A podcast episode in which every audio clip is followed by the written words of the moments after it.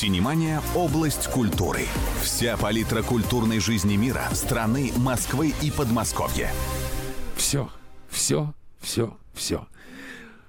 Пошел последний месяц. Черт бы ее побрал с зимы. Потому что наступил февраль, скоро март, а потом Новый год. Да И нет же, опять потом зима. лето.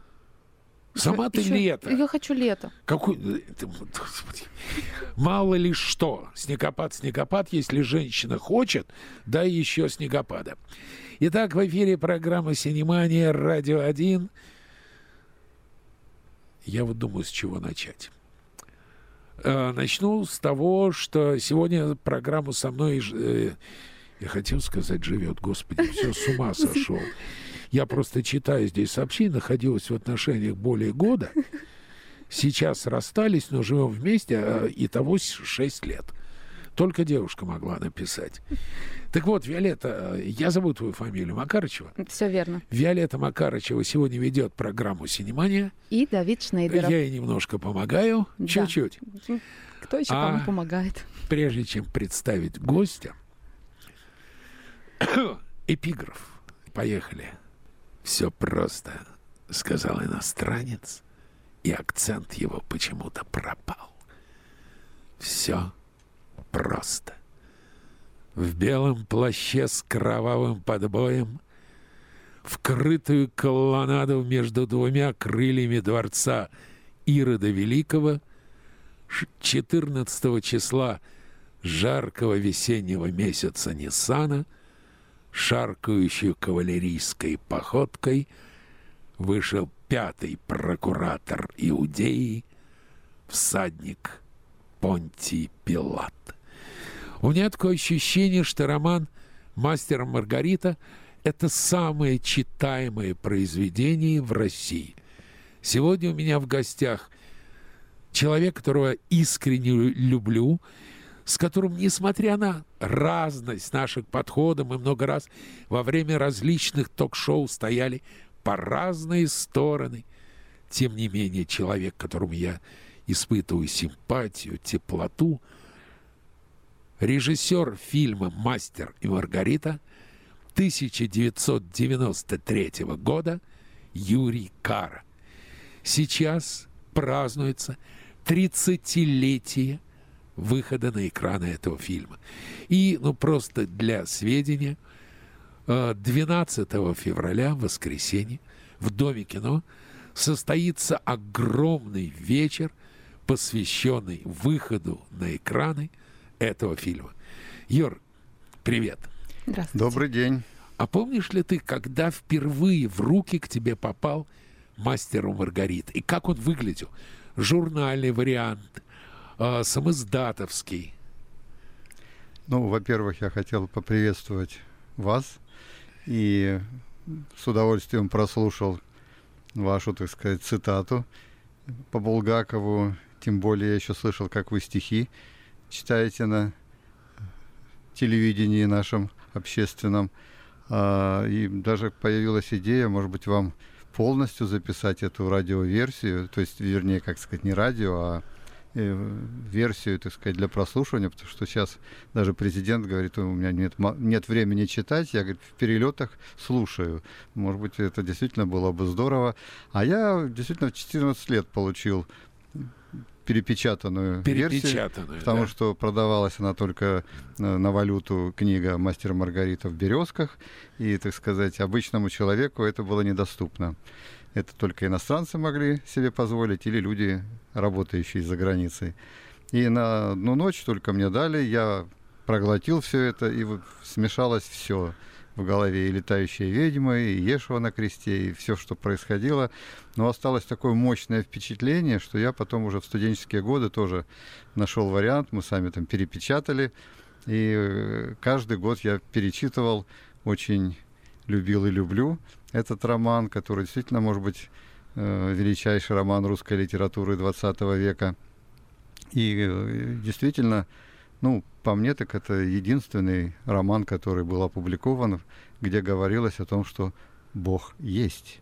Но, как там и обсуждалось, как говорил Кант, если вы все-таки верите в Бога, то вы должны верить и в его противоположность. В дьявола. Да. Конечно. А скажи, вот ты произнес фразу, мне все-таки между нами много общего. Я тоже периодически перечитываю «Мастер Маргарит». Как у тебя с возрастом менялось представление об этой книге? Ну, естественно, так сказать, по молодости у меня был любимый персонаж, это кот Бегемот. Ну и потом, так сказать, э, дело в том, что я ведь, э, когда взялся за роман, я пошел тогда Ленинскую библиотеку, и мне э, любезно предоставили его черновики, вернее, даже вот записи, подлинники, крупным почерком написанный, так сказать, вариант. И дело в том, что вот вы начали с Пилата, а у меня вообще, так сказать, необыкновенная история, замкнулась все как-то. Я потом снимал такой сериал э, «Звезда эпохи» о Симонове и Серовой. И э, когда, так сказать, у меня второй раз снимался мой пилат э, Михаил Александрович Ульянов, он уже, так сказать, в роли Жукова опять появился на экране, но рассказал такую вещь, что значит, Симонов был любимцем Сталина, получил шесть сталинских премий, но когда пришел Хрущев, он это ему простить не мог и сослал. И только когда сняли Хрущева, он вернулся и говорит, меня первый раз, а его тоже, так сказать, избрали в ЦК.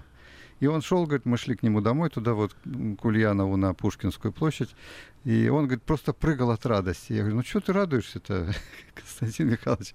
«Э, ну, будем мы сидеть там в углу, поднимать руки, когда нам скажут. А Симонов говорит, нет, ты говорит, даже себе не представляешь, скольким людям мы сможем помочь. И на самом деле ведь э, роман вышел только в 1966 году в журнале «Москва».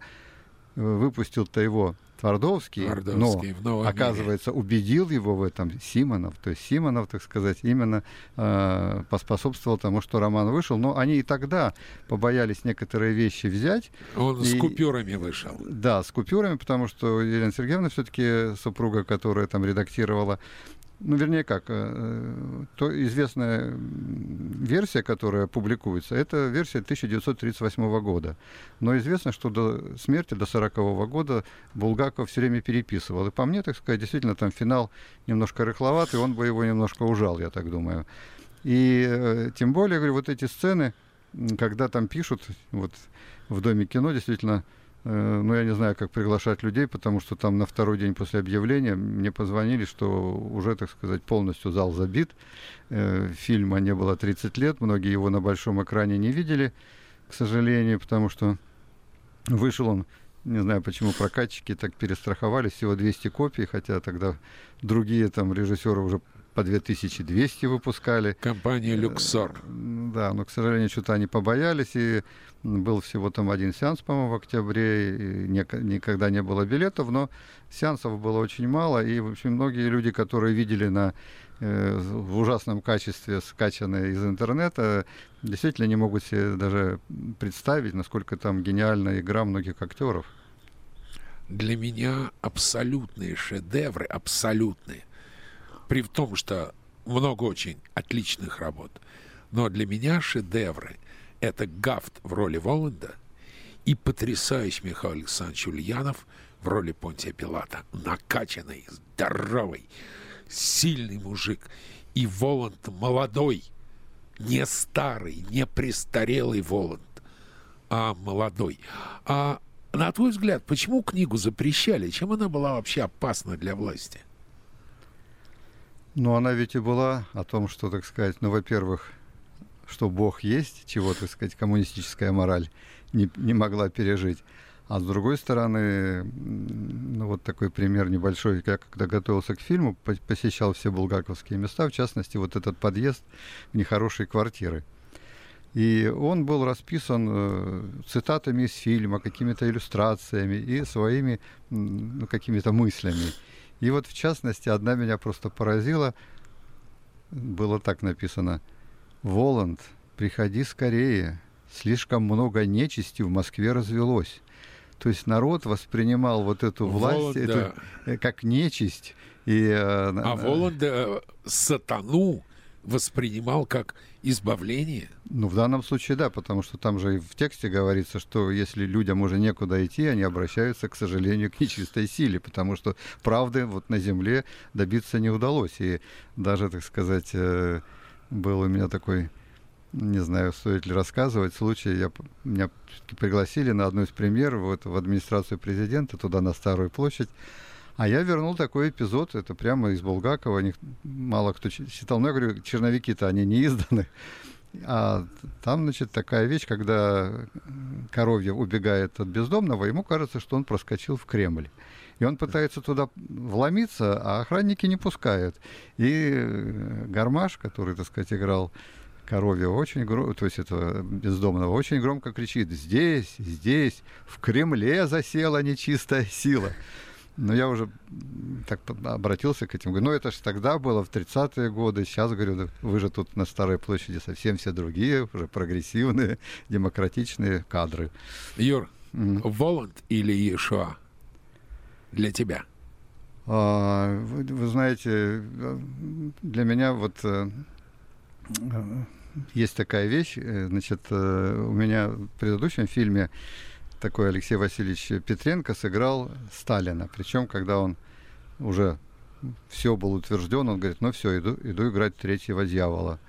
Э, Петра, значит, потом этого самого... Иван Грозный? Не-не-не, он играл этого... Распутина. Распутина, да, и вот, значит, третьего. И когда его пригласил на Пилата сразу же, он говорит, ты знаешь, я, говорит, вот э, ездил тут вот на, на побывку к маме на Украину, и она меня спросила, а они собирались в Амхате ставить, и он шел спектакль под названием «Бал при свечах», но только э, ну, на, в Москве он не шел, только где-то, так сказать, на, в других городах. И, э, говорит, мама спрашивает, кого ты будешь там играть, сынку? Он говорит, Пилата. Говорит, сынку, це той, що Христа вбив. Я говорю, да, не треба тобі його грати, синку, не треба. Я говорю, вот маме не могу сказать, но тебе, говорю, сделает такой завет. И он как бы для меня был тоже, что в принципе все-таки роман и называется «Мастер и Маргарита». В центре это действительно история мастера и Маргариты. Но как во всем существует два крыла, светлое и темное. И э, когда вот некоторые, там, я знаю, режиссеры пытались значит, э, обрубить, думая, что вот эта э, религиозная, философская часть неинтересна зрителю, ангел-хранитель романа как бы запрещал им, у них ничего не получалось, и постановки не совершались. То есть вот ну, по мне, так сказать, если хотите поставить, не надо особо умничать, думать, что вы умнее Булгакова, а с другой стороны, не, не переиначивать, потому что у меня, допустим, тоже Костя Райкин полгода репетировал кота. Замечательный был бы кот тоже, но в последний момент он сказал, вот ты знаешь, мы тут тоже пытались там мюзикл поставить, все переругались, э, не можем, э, это нечистая сила, у тебя ничего не получится. Поэтому, конечно, вот те Э, для меня как бы должны быть равнозначные были силы, которые уравновешивали. Хотя по Булгакову, в принципе, поскольку Леви и Матвей приходят к э, Воланду и с просьбой от Ешуа, то получается, что вроде как, ну, я для себя выстроил такую э, вещь, то что, в принципе, ну, как сказать, Христос — это добро исключительно. И он не а может разве быть... Сейчас, сейчас, это сейчас, сейчас, сейчас. зло? Э, ну, нет, не в этом дело. Но грешников кто-то должен наказывать. Должна быть сила, которая вечно желает добра. И вечно совершает благо. Э, нет, не благо как раз. Нет, там, там была а дословно цитата. «Я часть той силы, которая вечно хочет зла, но вечно совершает благо. Да, но вот я хочу сказать, что сам Христос, он как бы, хотя его иногда изображают, как сказать, э, грозную силу, но по идее это любовь, которая безгранична что замечательно, вот в фильме «Интерстеллар» был показано сейчас. Вот есть все-таки умные фильмы и у них. А вот э, и для меня в данном случае, конечно, э, эти были равнозначные силы. И, ну, на самом деле, э, то, как сыграл Бурляев, это очень здорово, потому что, ну, как сказать, вот на пробу ко мне приходило человек 200, наверное. И вот, когда смотришь, э, все-таки э, Христос — это дух, и э, это не человек. И вот подняться над суетой. То есть вот приходят там ребята, вот смотришь у них глаза, там машины, девушки, колбаса, Слушай, доллары. подожди, объясни а вот мне э, тогда. человек, который смог подняться, вот... э, Юр, да-да. объясни мне. Ты говоришь, что Христос — это добро. Это любовь. Любовь. Объясни мне тогда смысл. Когда Волод говорит Левию Матфею, заберите его к себе. Говорит, не могу. Почему? Он не заслужил света. Он заслужил покой. Почему он не заслужил света? Ну, во-первых, потому что уже обращался к нечистой силе, то есть как бы согрешил, и он уже не может быть среди тех, кто абсолютно, так сказать, служит. э, Но ведь это же не чистая сила. Ведь Воланд говорит, рукописи не горят. Воланд возвращает роман о мастере, роман мастера. Воланд делает неслыханное благо. Маленькая пауза. Синемания – область культуры. Вся палитра культурной жизни мира, страны, Москвы и Подмосковья. Продолжаем в эфире «Радио 1». Вы слушаете «Синеманию». Виолетта Макарычева ведет сегодня программу. У нас в гостях режиссер фильма «Мастер Маргарита» Юрий Кара. Мы говорим о книге, о фильме. Сначала... Меня столько к Юрию вопросов. Почему именно Ульянов, Гафт и Бурляев? Кто еще претендовал на роль Воланда, Пилата и Ишуа? Ну вот если сначала начать, то сказать, э, э, мне каждый день звонил Говорухин и убеждал, что он Воланд и очень хочет сняться. Потом я приглашал вначале на роль мастера Янковского. Он тоже говорил, что я готов сниматься, но только в роли Воланда. Но поскольку я с Гафтом уже два фильма сделал, и его вот, мягкий ироничный юмор как раз очень здорово как раз ложился на тексты Воланда и о москвичах, и о той, так сказать, э, ко- второй свежести. Ну и вообще по-человечески, э, ну, знаете, у нас как бы есть такое в кино понятие группа крови. То есть я вот Янковского три раза приглашал, и три раза у нас ничего не состоялось. А с Гафтом как раз мы три раза проработали, и действительно, как бы, может быть, это был хороший союз. Ульянов тоже, там было несколько претендентов, говорю, и Петренко, и э, Лаутявичус, э, прибалтийский актер, ну и другие, так сказать, мощные личности. Но Михаил Саныч меня, конечно, э, подкупил тем, что говорит, я знаю, как играть этих людей. Они за место свое, за кресло в правительстве не то, что Христа мать родную продадут. Сказал член ЦК КПСС Михаил Александрович Ульянов. Да, но самое интересное, что действительно, поскольку он считается, ну, если круги ада рассматривать, э, страшнейшим э, преступником, там, не убийцы, так сказать, не воры, а именно предатели учителей, ну и как бы Пилат тоже, так сказать, один из самых страшнейших. Но он, когда осуществляет месть и убивает Иуду, ну, под его, э, с его команды, а, он настолько все равно по жизни обаятельный, что он даже эту роль сумел, так сказать, оправдать. Вот. Ну, в принципе, любой актер должен оправдывать свою роль. А с Бурляевым, да, вот получилась вообще интересная история, что я-то его приглашал на роль бездомного. И э, поначалу он пришел, и вдруг говорит так, а попробуй меня наезжу, лучше не найдешь. Я сначала, честно говоря, немножко поразился, хотя уже планировал Плотникова рассматривать, хотя он сыграл своего Христа в фильме «Восхождение» у Шипитько. Ну, не хотелось повторяться. Я никого из Таганки не взял, поэтому, ну, не хотел повторяться. Ни Смехова даже не рассматривал, ни других там хороших актеров. Ну и вот он меня действительно на пробах особенно поразил тем, что действительно смог вот подняться над суетой, то есть в его э, глазах, в его мощном энергетическом этом посыле я вот понял, что вот за таким могли пойти, потому что, ну, хотя у Булгакова он достаточно такой мягкий, скромный, ведет себя очень деликатно, но тем не менее, ну, потом снимая в Израиле и зная, так сказать, э, евреев по, по жизни многих, которые очень недоверчивы. То есть, как бы, чтобы их в чем-то убедить, это надо быть действительно убежденным. Ну и вот даже его сокурсница Анастасия Вертинская, ну, допустим, считает, что это вообще главная удача фильма.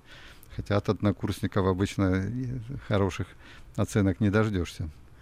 Так в чем же истина? Истина прежде всего в том, что у тебя болит голова. И ты желаешь, чтобы это все закончилось поскорее, но мучения твои кончатся, и голова пройдет. Ну, вы говорите гениально, но я бы сказал, это больше, так сказать, может быть, с точки зрения Воланда вы сейчас так выступили. И, Почему и... на балу появляются Ленин и Сталин? Это вообще потрясающая история, потому что у Булгакова написано, что э, Маргарита, ну, кроме, так сказать, некоторых перечисленных персонажей, вдруг, так сказать, пошли тысячи этих висельников, она запомнила только рыжую бороду Малюты Скуратова, Калигулу и Миссалину. И э, собираемся мы снимать. Ну, с женщинами более-менее легко, они, так сказать, обнаженные. Легко? А раз, расскажи мне сейчас, откуда ты нашел столько женщин с небритыми лобками? Вот это вопрос, конечно, Давид. А, тогда это было не модно, раз. Во-вторых... Э, все, э, знаток. Знаток, понял. Сейчас скажу, в чем дело было. А, я тоже не ожидал, думал, ну это, в общем, там сложно, Э, не будет желающих. И вдруг, когда на студии Горького мы сидели тогда, объявили набор, сотни повалили. Я сам в отборе не участвовал в массовке. Скажи, а правда, что когда снимали, какие-то девки туда прорывались, вот, вот, раздевались вот. И, именно э, об этом я и хотел сказать, да. что там было три комнаты, три ассистента моих отбирали, то есть за, десятками запускали. Вот, Они э, все тут же снимали себя да, портки? Да, значит, э, раздевайтесь ты, ты подходишь, остальные все мимо. И вот, в принципе, не все согласились, и потом там рощица была небольшая, приехали на место съемки, это загородная вилла Шереметьевых, значит, и раздевались в кустах, и вот там их можно сразу опознать, э, потому что наших э, гримеры, поскольку это снималось в конце августа, и после пляжа оставались, значит... Э, следы от купальников. Следы от купальников. Их, значит, закрашивали. А у партизанок там это видно, и тем более и по телам видно, и тем более по этим местам, про которые вы говорите. Вот. А, а Ленин и Сталин? Ну вот, Ленин и Сталин. Значит, и ко мне приходит художество по костюмам, говорит, ну а, а мужиков во что одевать-то? Вот их там тысяча человек стоит. И я, у Булгакова ничего нет, я тут начинаю перечислять, значит, этот, этот. Она говорит, ты знаешь, а мой папа говорил, что это не дело человека распределять, кого в ад, кого в рай. Я тогда извиняюсь перед Михаилом Афанасьевичем, дал вот эти слова Коровьеву, что вот эти специально приглашенные, поэтому и появились.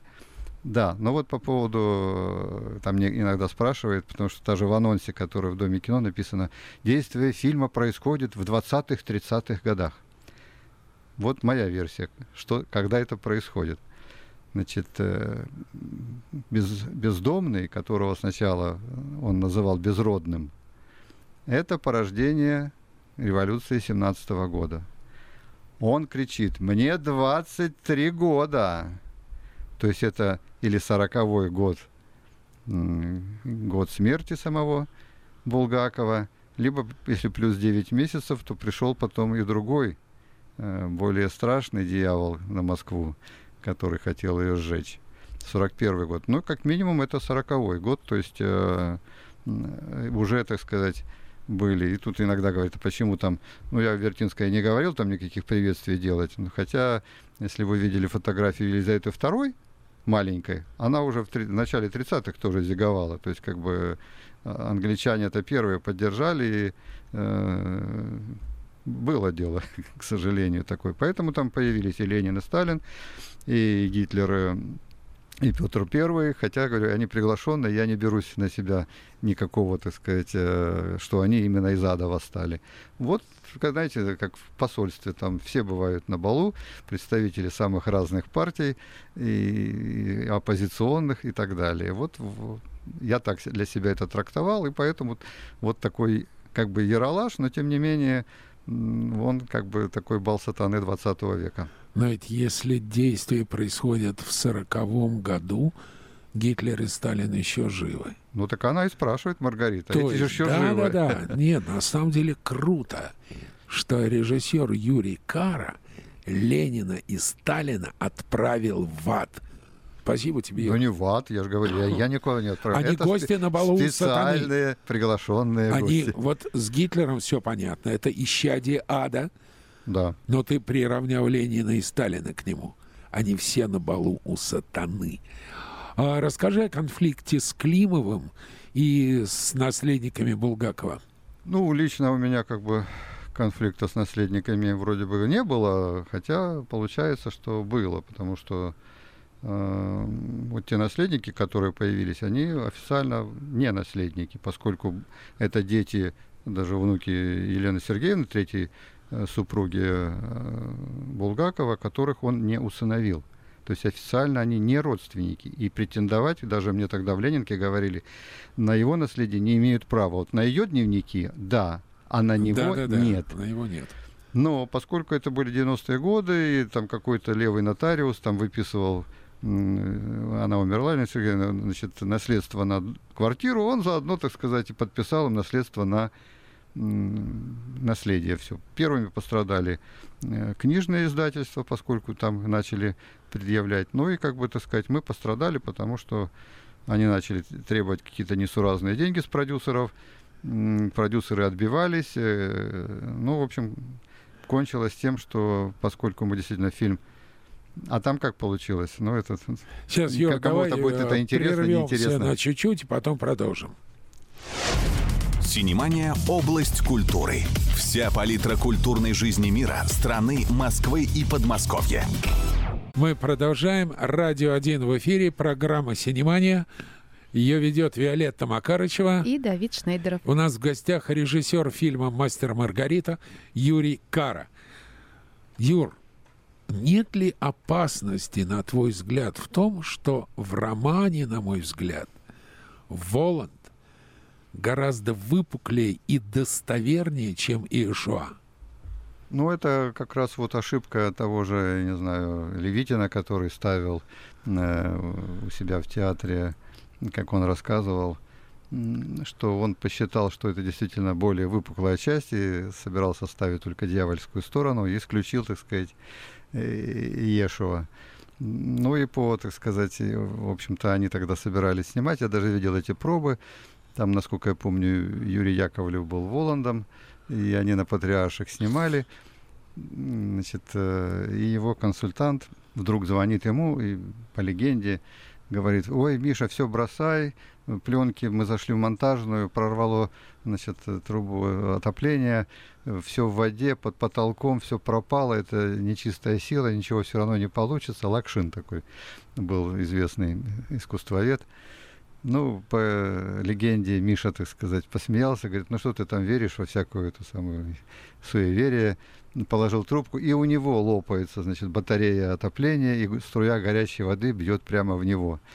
И ч- по легенде до сих пор э, художник, э, значит, э, их театра Эрмитаж кропит все углы святой водой. Так они, значит. И вот на самом деле в первый съемочный день мы еще, ну, у меня э, сейчас-то, может быть, кто-то и знает в лицо, а тогда никто не знал. Приходит Левитин, и перед тем, как я крикнул мотор, подох, под- берет, значит, э, громкоговоритель и говорит, что все это нечистая сила, э, у вас ничего не получится, бросьте все это. Ну, вот прям как вот э, бездомный кричал, когда вот он появился, все бросайте, э, он дьявол здесь, у вас все равно ничего не выйдет, э, бросайте. Ну, я, значит, все-таки прислушался к его словам, попросил свою, значит, ассистентку Эллу, говорю, приведи ко мне священника, давай, так сказать, Слушайте, почему не осветимся». санитара из психбольницы? Ну, слушай дальше. Ну, Элла была все-таки в силу своей национальности привела Равина. Равин меня выслушал, э, и, значит, извинился, говорит, вы знаете, у нас такого обряда нет по изгнанию нечистой силы. Я говорю, тогда приведите мне батюшку. Пришел батюшка, действительно, там с чаном воды святой, ос- э, всех, значит, обрызгал, осветил, и на самом деле практически у нас ничего во время съемок не было. Камера работала все это время, потом после Израиля у нас была пауза, и пока была пауза, ее забрали. Нам дали другую, вот та, которая не освещенная, начала ломаться. А то, что осветил батюшка, в конце концов, все-таки сработало. Кирпич никогда ни с того ни с сего никому на голову не свалится. Вы умрете другой смертью. Может быть, вы скажете, какой именно? Охотно. Луна в созвездии весов — Меркурий, Стрелец, вам отрежут голову. Кто? Враги? Интервенты? Нет. Русская девушка, комсомолка. Как это может быть? Все дело в том, что Аннушка уже купила подсолнечное масло. И не просто купила, но и разлила. Что произошло с продюсерами? Почему фильм так долго лежал на полке? Ну, их версия о том, что действительно произошел конфликт с правообладателями. Ну, сейчас это кратко скажу, что в Советском Союзе авторское право защищалось 15 лет. То есть, э, значит, после смерти автора, либо после первого опубликования. Автор умер в 1940 году, значит, первое издание 66 год. Начали мы Э, в 91-м, то есть уже прошло время, это было общественное достояние или public domain, как у них говорят. Э, и опять же говорю, что э, профессора в Ленинской библиотеке объяснили мне, что вот те люди, которые являются как бы наследниками, они все равно имеют право только на дневники Елены Сергеевны, поскольку Булгаков их не усыновил, а его творчество свободно. Но поскольку они потом все равно... А, в 94, э, фильм был закончен в 93-м, но поскольку, так сказать, э, они пока оформляли бумаги, вдруг в 94 году наша Госдума принимает закон о 50 годах.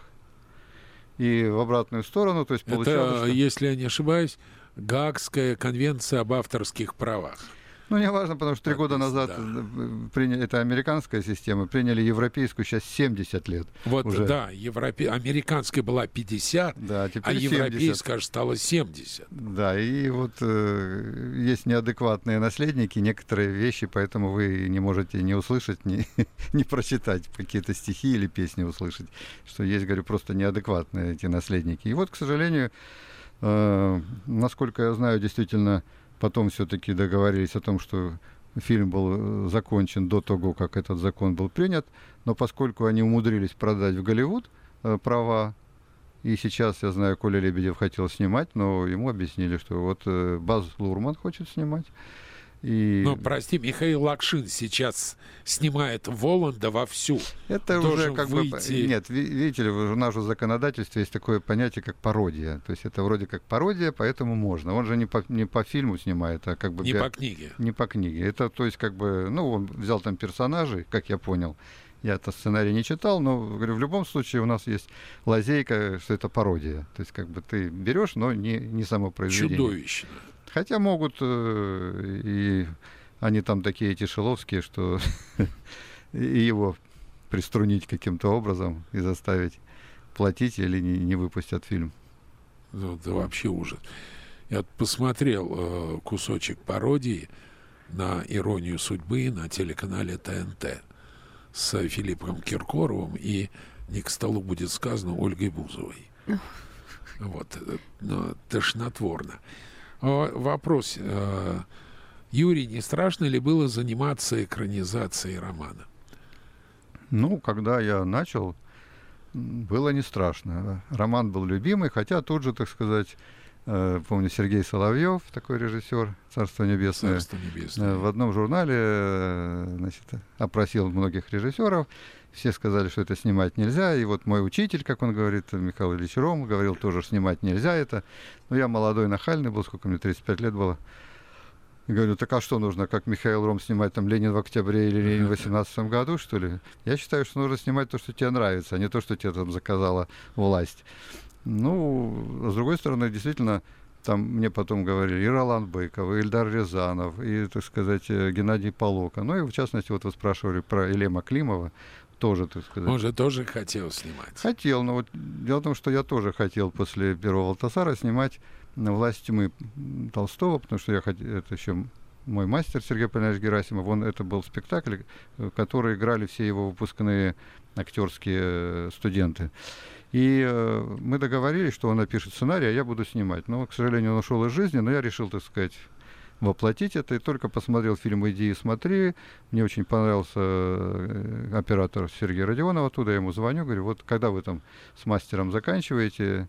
Он говорит, а мы закончили, нас открепили, Климов так и не нашел денег. Э, ну, и тут я читаю интервью по Локи о том, что все говорят, только я должен это снять. Думаю, а что мне не попробовать свой вариант снять? И я, в общем-то, не настаиваю, когда говорят, вот, там роман надо так снимать. Да, вот я говорю, вот там и Быков снял его по-другому, Рязанов по-другому. Это моя версия и моих э, действительно соратников, которых я не так сразу нашел. Это был пятый оператор, который, так сказать, э, окончательно работал, шестой художник. Это специальные люди, это непростая не, не вещь, и тем более мое видение они вот поддержали. И я решил, так сказать, попробовать э, снять свою версию. И как бы, так сказать, как говорится, много званых, но мало избранных, я оказался таким избранным, потому что я там иногда пытался бросить все это, но какая-то сила брала меня за шкирку и говорила, нет, давай. И находились продюсеры, находились деньги. И даже такой случай, э, вот, э, снимать должны мы были в Судаке, э, древний э, Иршалаим, я выбрал там все, значит, э, всю натуру. Э, значит, мне привезли 5000 солдат, э, осликов, значит, верблюдов, одели всех. И вдруг это октябрь месяц, там неожиданно выпадает снег. Уходит оператор, говорит, он не, готов. Значит, не привозят пленку. Бурляев говорит, что ему не дали благословение в церкви, он, значит, не будет сниматься я все-таки настойчиво еду в Москву. И все заняты операторы. Я тогда, так сказать, нашел только один Володя Корюк, который вот свободен. И лечу к нему, мне только там выдали в Госкино новенькую «Волгу» на встречу. И вдруг она у меня на Садовом кольце разваливается, просто там э, корзина сцепления в новенькой машине. Я останавливаюсь и смотрю в ужасе, что это как раз вот у дома, напротив дома нехорошей квартиры Булгакова. Я думаю, ну вот, какой тебе еще знак нужен, чтобы там не снимать. Пришел к продюсерам, говорю, надо снимать все-таки там, где действие происходит, надо ехать в Израиль. Они говорят, нет денег, нет денег. Я, иначе я снимать не буду. Ах, не будешь, не надо. А вот Рязанов хотел. Но на счастье тоже Рязанов был в кругосветном путешествии дождались следующего года, нашлись деньги, и поехали мы и снимали там, где это Юр, нужно. надень наушники, пожалуйста, у И нас последнее, звонок. сказать, что и Бурляеву там дали благословение, и все состоялось. Надень наушники. Да, алло, здравствуйте. Здравствуйте. А, В романе много действующих лиц. Представьтесь, один пожалуйста. не- Стоп, представьтесь. Меня зовут Ангелина. Здравствуйте, Ангелина. Задавайте вопрос. Да, у меня появился вопрос. А, В романе много действующих лиц, но только один не имеет имени – мастер. Кто же скрывается за этим многозначительным словом? Спасибо. Классный вопрос. Потому что у Маргариты есть имя. У Воланда есть Коровье, Фазазела. А у Мастер. мастера нет. А, Я думаю, что это, конечно, сам Булгаков. Он себя имел в виду, потому что очень много сходно с его биографией э, и с его любовной историей. И, А Маргарита это Елена Сергеевна? Ну, может быть, так сказать, тут сборный э, какой-то персонаж, как у Миронова, помню, Андрея спрашивали вам, кто нравится больше, блондинки или брюнетки. Он говорит, я хотел бы быть широким в этом вопросе человеком. В данном Ага. случае все говорят, что вот все три жены и даже еще какая-то, так сказать, его знакомая могли, так сказать, быть таким собирательным образом. Э, Тут я не ручаюсь, а вот то, что действительно и э, как он роман действительно писался много лет, и он развивался. То есть поначалу Булгаков планировал сделать э, две параллельные истории похожие, то есть как бы история Пилата и Ешуа, и параллельно история Сталина и Мастера. То есть своя, потому что у них были особые условия, э, отношения. Он очень любил, посетил там, по-моему, 17 раз Белую гвардию, спектакль в Амхате, но не дал разрешения значит, э, выехать за границу ни разу Булгакову и забраковал, потому что он там в конце жизни написал пьесу о молодом Сталине, которую тот тоже э, забраковал. И некоторые вот ошибочно считают, что вот эти, э, как бы так сказать, истории э, схожи, и поэтому даже э, вот в сериале там мастера озвучивает тот артист, который играл Ешуа. А Булгаков в последних вариантах все-таки понял, что история Христа, она настолько, ну, в общем-то, уникальна, она не, не требует какого-то объяснения, дополнения. И вот, э, допустим, в театре Моссовета э, тоже, я считаю, большая ошибка, когда, так сказать, у них мюзикл «Иисус Христос суперзвезда», а потом выходит вместо значит, верховных жрецов израильских – иудейских, э, просто бюрократы с портфельчиками. Ну, не нужно ну, это, да. и так это все понятно. Ну, вот эти э, глупости. То есть, и вот когда пытаются соединить истории мастера и э, он выпал.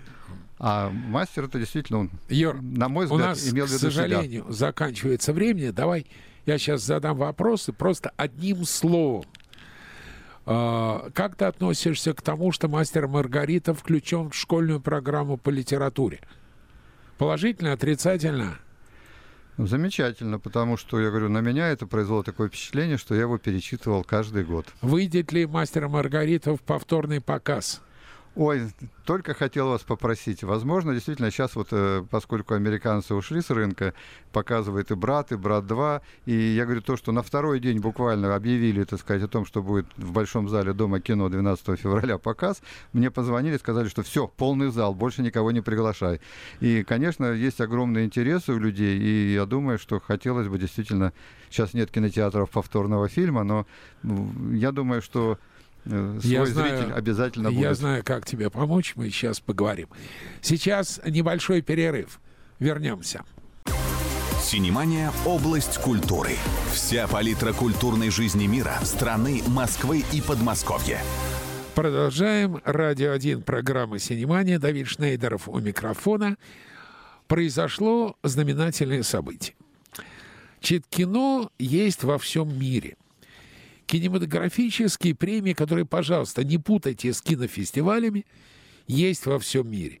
Есть «Оскар», который знают все, есть менее известные «Сезар», «Гойя», «Бафта». В России, поскольку Россия – родина слонов, их две. Кино мало, а премий две.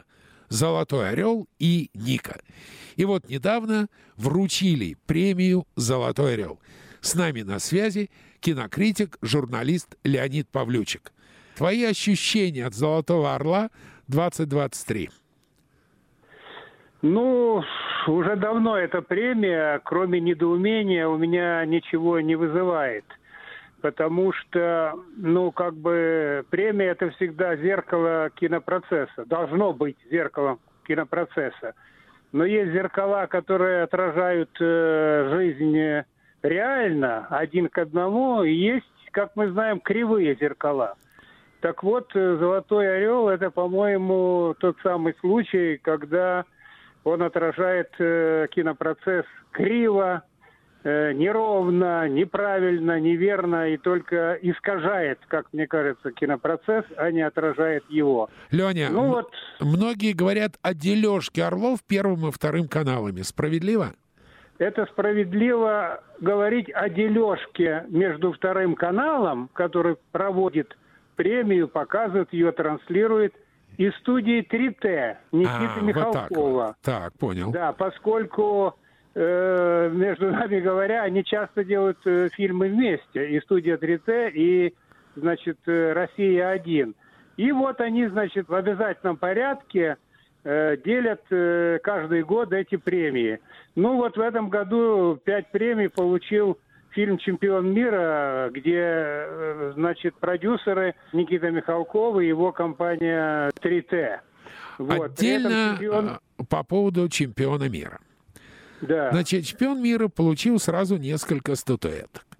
При пять, этом в пять. прокате пять. При этом в прокате фильм с треском проваливается – 700 миллионов бюджет, 430 в прокате, половина уходит кинотеатрам, 500 миллионов рублей чистого убытка.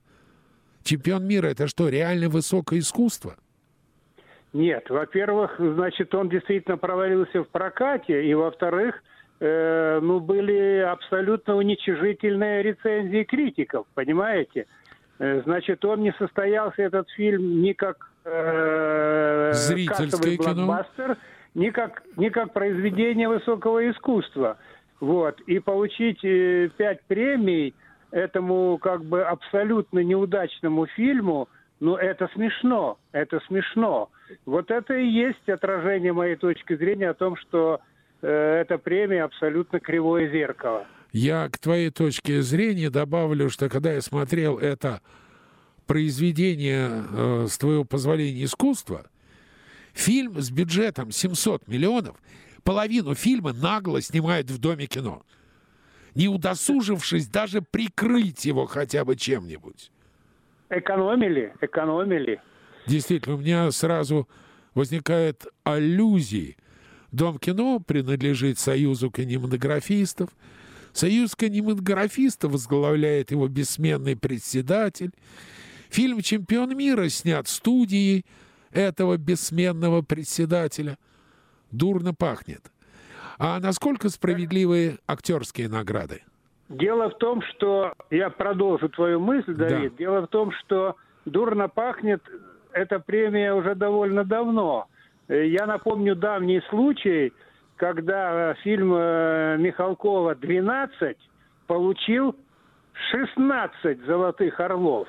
Лизнули лучший так фильм. лизнули.